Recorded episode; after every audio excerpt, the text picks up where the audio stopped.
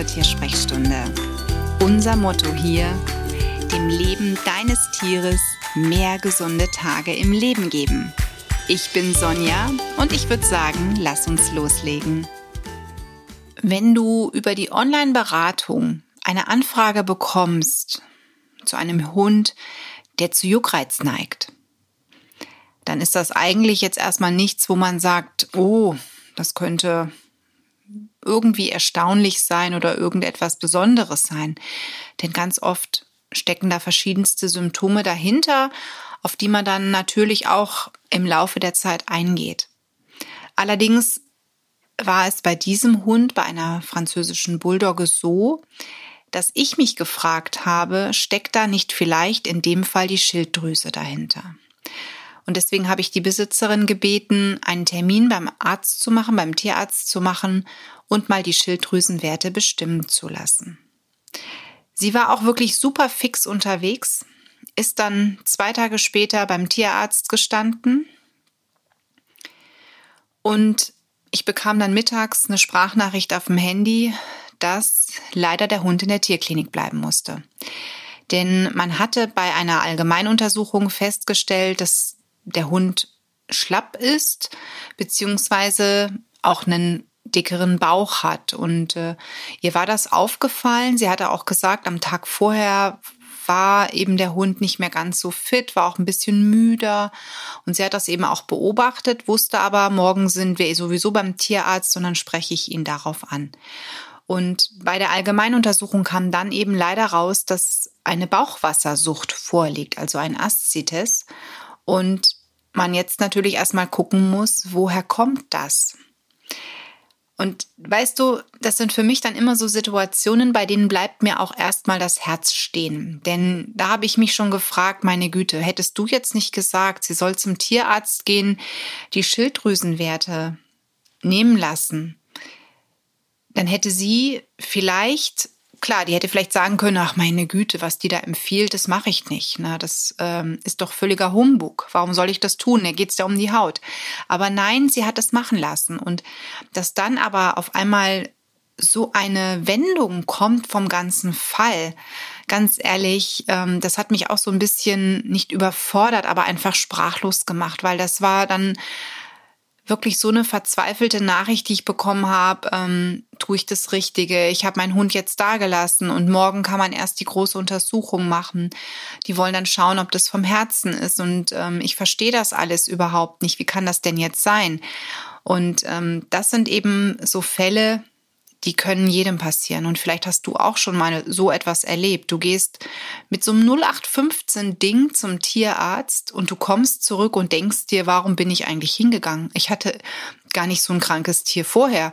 Und äh, jetzt auf einmal habe ich hier, ich sag mal so, den Worst Case. Ich finde, es ist immer wichtig, dass man auf sein Innerstes hört, wenn, wenn man das Gefühl hat, da stimmt irgendwas mit meinem Tier nicht da sollte man natürlich immer direkt handeln. Das habe ich bei meinen Tieren immer gemacht und das tue ich auch heute noch. Obwohl man da vielleicht sagen kann, na ja, gut, die ist doch Tierheilpraktiker, da ist man bestimmt cooler. Aber du kannst jeden tierisch Tätigen fragen, wenn es um das eigene Tier geht. Dann ist man betriebsblind, würde ich jetzt nicht so sagen. Aber wir sind schon irgendwo gehemmt und wir reagieren da eigentlich genauso wie ein normaler Tierhalter auch. Ne? Wir sind in Sorge. Wir denken uns, was ist da los? Und weil wir eben keine Tierärzte sind, geht's dann natürlich auch erstmal zum Tierarzt und wir schauen, was kann man tun.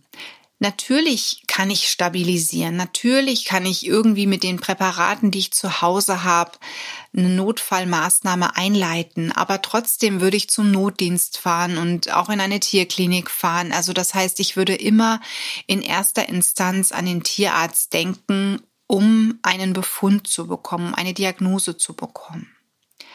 Und bei der Hündin, von der ich eingangs erzählt habe, ist es auch so, dass man hier natürlich dann prüfen muss, woher kommt das Wasser.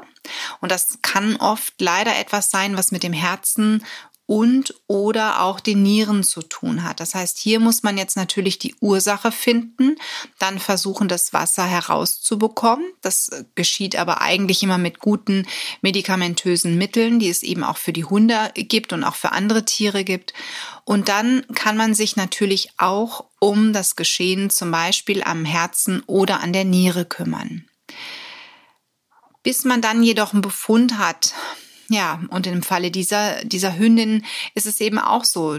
Jetzt muss die Besitzerin eine Nacht schlafen, am nächsten Tag auf einen Anruf warten. Und diese Zeit, die ist so wirklich, die macht einen wahnsinnig. Ich finde diese Wartezeit einfach immer so unglaublich. Vor allen Dingen, ich fühle mich dann immer so, wenn kein Anruf kommt, hm, was heißt das jetzt? Da sage ich mir dann schon immer, sei ruhig, wenn kein Anruf kommt, dann ist doch alles gut gegangen. Ne? Aber dann klingelt das Handy und man weiß nicht, soll man drangehen? Vielleicht ist es ja eine schlechte Nachricht. Oft ist es aber die Nachricht, man darf das Tier abholen. Aber egal wie, wenn das Telefon klingelt und der Tierarzt ist dran, hat man meistens echt so ein ganz komisches Gefühl. Ich weiß nicht, wie es dir dir geht, aber mir geht's echt immer so, wenn mein Tier zu einer OP beim Tierarzt bleiben musste. Ja, das sind so Dinge, ähm, ich glaube, da, da sitzen wir alle im gleichen Boot. Und bei dieser Hündin ist es eben jetzt auch so, ich warte auf den Befund. Ich habe hier ganz klar gesagt, bitte, wenn die Blut abnehmen, sollen die die Nierenwerte auch direkt prüfen, sollen dann auch den Schilddrüsenwert direkt bestimmen, damit wir nicht wieder danach nochmal die Hündin damit befassen müssen, quälen müssen, nochmal zum Tierarzt, nochmal Blut, weil ich sage, wir sollten wegen der Hautgeschichte die Schilddrüse kontrollieren. Und dann, wenn der Befund wirklich da ist, wenn die alles untersucht haben und die Hündin wieder zu Hause ist und sich ein bisschen beruhigt hat, dann fange ich mit meinen Maßnahmen an. Dann empfehle ich anhand des Berichtes und anhand der Diagnose, wie man bei dieser Hündin, sofern denn überhaupt was notwendig ist, ne, was man da machen kann. Denn viele Tierkliniken und auch Tierärzte ähm, unterstützen ganz oft diese Tiere auch alternativ und zum Teil sogar auch sehr gut alternativ. Und da kann es sein, dass ich jetzt im ersten Step sage, wir warten jetzt erstmal ab, dass die Medikamente greifen, die das Tier gerade bekommt. Denn insbesondere, wenn jetzt Herzpräparate eingestellt werden müssen, ganz ehrlich, dann fange ich nicht an und empfehle noch irgendetwas fürs Herz. Dann weiß der Tierarzt nicht, wenn jetzt zum Beispiel ähm, das Herz zu schnell schlägt oder die Hündin zu aufgeregt ist oder oder woher kommt das? Also deswegen muss hier wirklich erstmal die eine Therapieform vernünftig greifen. Und wenn das Tier dann damit vernünftig eingestellt ist, dann komme ich zum Zuge und kann sehen, ähm, was machen wir noch zusätzlich und brauchen wir überhaupt noch was zusätzlich machen. Der heutige Praxiseinblick hat dir vielleicht auch noch mal ein bisschen was gezeigt, dass ich oft auch in so einer Situation bin oder es war und deswegen ganz genau auch diese Gefühle nachvollziehen kann, die da echt in einem vorkommen.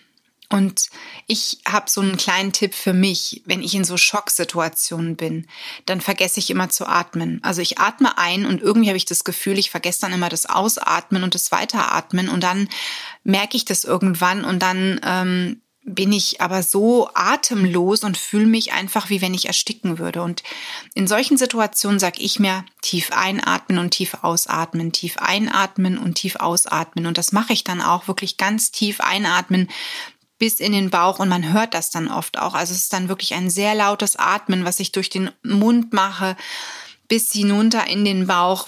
Und das beruhigt mich dann auch einfach so. Und das ist so hilfreich in diesen Situationen ja, das ist so das, was ich für mich tue, wo ich mich dann wirklich wieder runterhole aus dieser Panik, in der ich mich befinde. Vielleicht hast du ja auch so einen wertvollen Tipp, den ich irgendwo veröffentlichen darf, auf meinen Social-Media-Kanälen oder in einem Blogartikel, dann schreib ihn mir doch einfach, weil ich finde es immer ganz wertvoll, wenn es so Tipps gibt, auch für andere Halter, um in so einer Situation eine gewisse Coolness zu bewahren. Und hier hoffe ich einfach mal auf einen positiven Befund, dass wir die Hündin auch gut stabilisieren können. Und ich drücke da so fest die Daumen. Echt, ich leide da, naja, mitleiden tue ich nicht, ich fühle mit. Und das ist eben was, was ich auch so menschlich finde.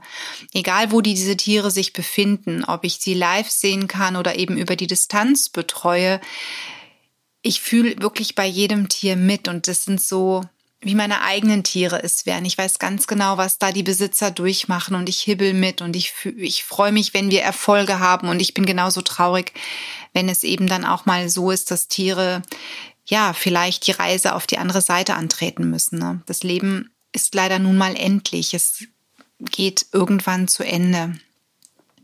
Ich hoffe, dass der heutige Praxiseinblick dir ein bisschen was verraten konnte, vielleicht auch selber einen Tipp gegeben hat, ähm, worauf du achten solltest, wenn irgendetwas ist, gerade auch bei der Bauchwassersucht, ne? Oder eben Juckreiz bei der französischen Bulldogge. Denk mal an die Schilddrüse, die mal testen zu lassen. Und ich wünsche dir alles Liebe für dich und dein Tier. Die Tiersprechstunde. Präsentiert von mir, Sonja Tschöpe, Tierheilpraktikerin und Tierernährungsberaterin.